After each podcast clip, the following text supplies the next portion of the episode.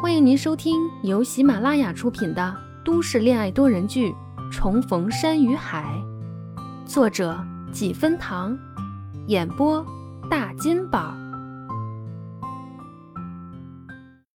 第十一集。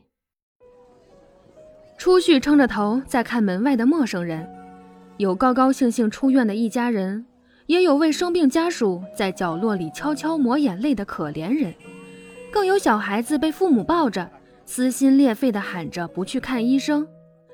如此种种，看尽人间百态。突然想到了徐佳年，他在干嘛？是不是已经出门了？于是拿出手机给他发了一条短信：“出门了吗？今天周日可能会堵车。”此时，徐佳年正在离他百米不到的欧城三一里。下午应杜一鸣的请求，他特地去了一趟杜家。刚走到门口，就听到杜家人在争吵。徐佳年随便听了几句，就知道是因为杜悠悠的事儿。杜悠悠在荣城师大上大二时，谈了一个患有先天性心脏病的男朋友。这事儿徐佳年是知道的，杜一鸣也曾劝过，但是没用。悠悠一心都在这男的身上。誓死要守卫他们的爱情。这学期期末结束的时候，男的估计期末压力太大，突然住院。悠悠为了他推迟了回家的时间。杜家二老无意知道了这事儿，直接冲到荣城把悠悠抓回家，勒令他们马上分手。这事儿要是放在别人女儿身上，杜家父母也是很感动，但是到了自家女儿。他们是心疼，是不舍，所以说出的话也是字字珠玑，不留余地。不听老人言，吃亏在眼前。悠悠，他有心脏病，指不定哪天就走了。你要守寡一辈子吗？一辈子有多长，你知道吗？我们是怕你熬不下去啊。这一次，他住院了，你能守在他身边，那以后呢？他要是在医院里年复一年的住下去，你就痴痴的等下去吗？杜父看女儿一声不吭，却倔强的瞪着眼跟他无声的对峙，他一口气堵在心里，一激动血压升高就直接晕过去了。徐佳年刚进来还没来得及劝，一群人又赶到了离杜家最近的欧城三一，幸好没什么大事儿，只要留院观察一夜就行。病房里，杜父已经打着点滴睡着了，杜母坐在旁边守着，一只手还拉着杜悠悠，生怕他跑了。徐佳年和杜一鸣的儿子杜岩在角落里不知道在合计什么。没一会儿，小妍屁颠儿屁颠儿的跑到了杜母的身边：“奶奶，你饿不饿？我肚子饿了，我和姑姑出去给你买点吃的，让妈妈陪你好不好？”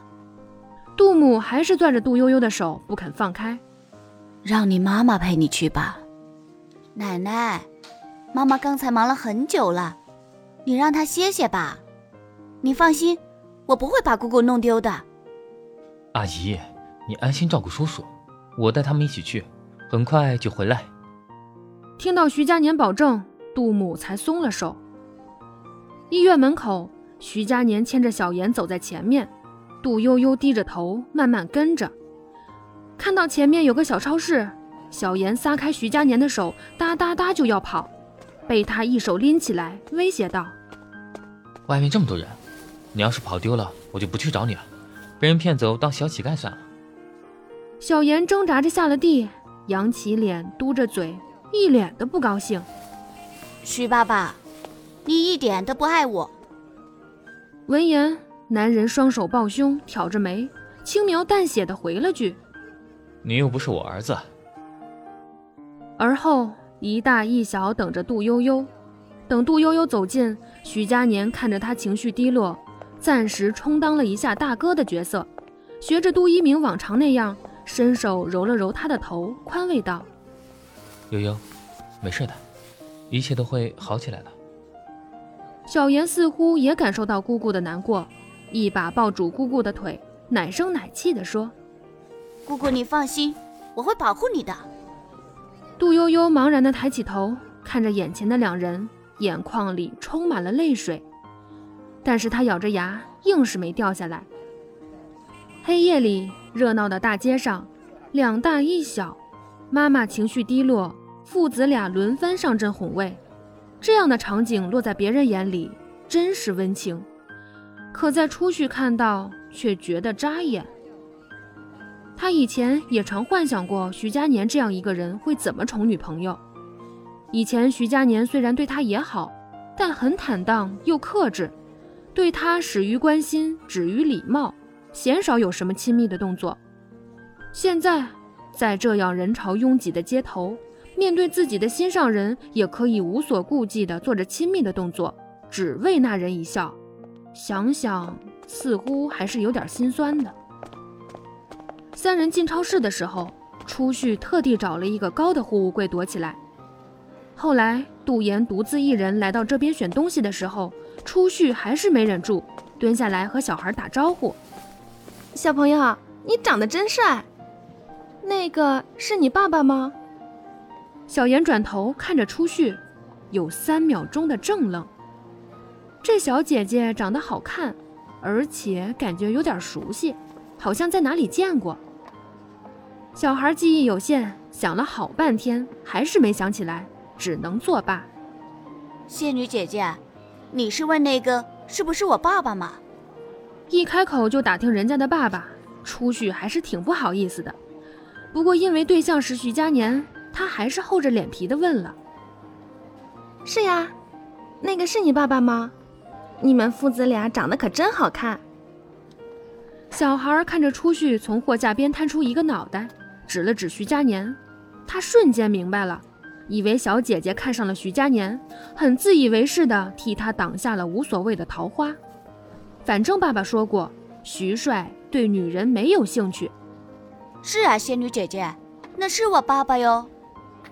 初旭笑笑，有点意外。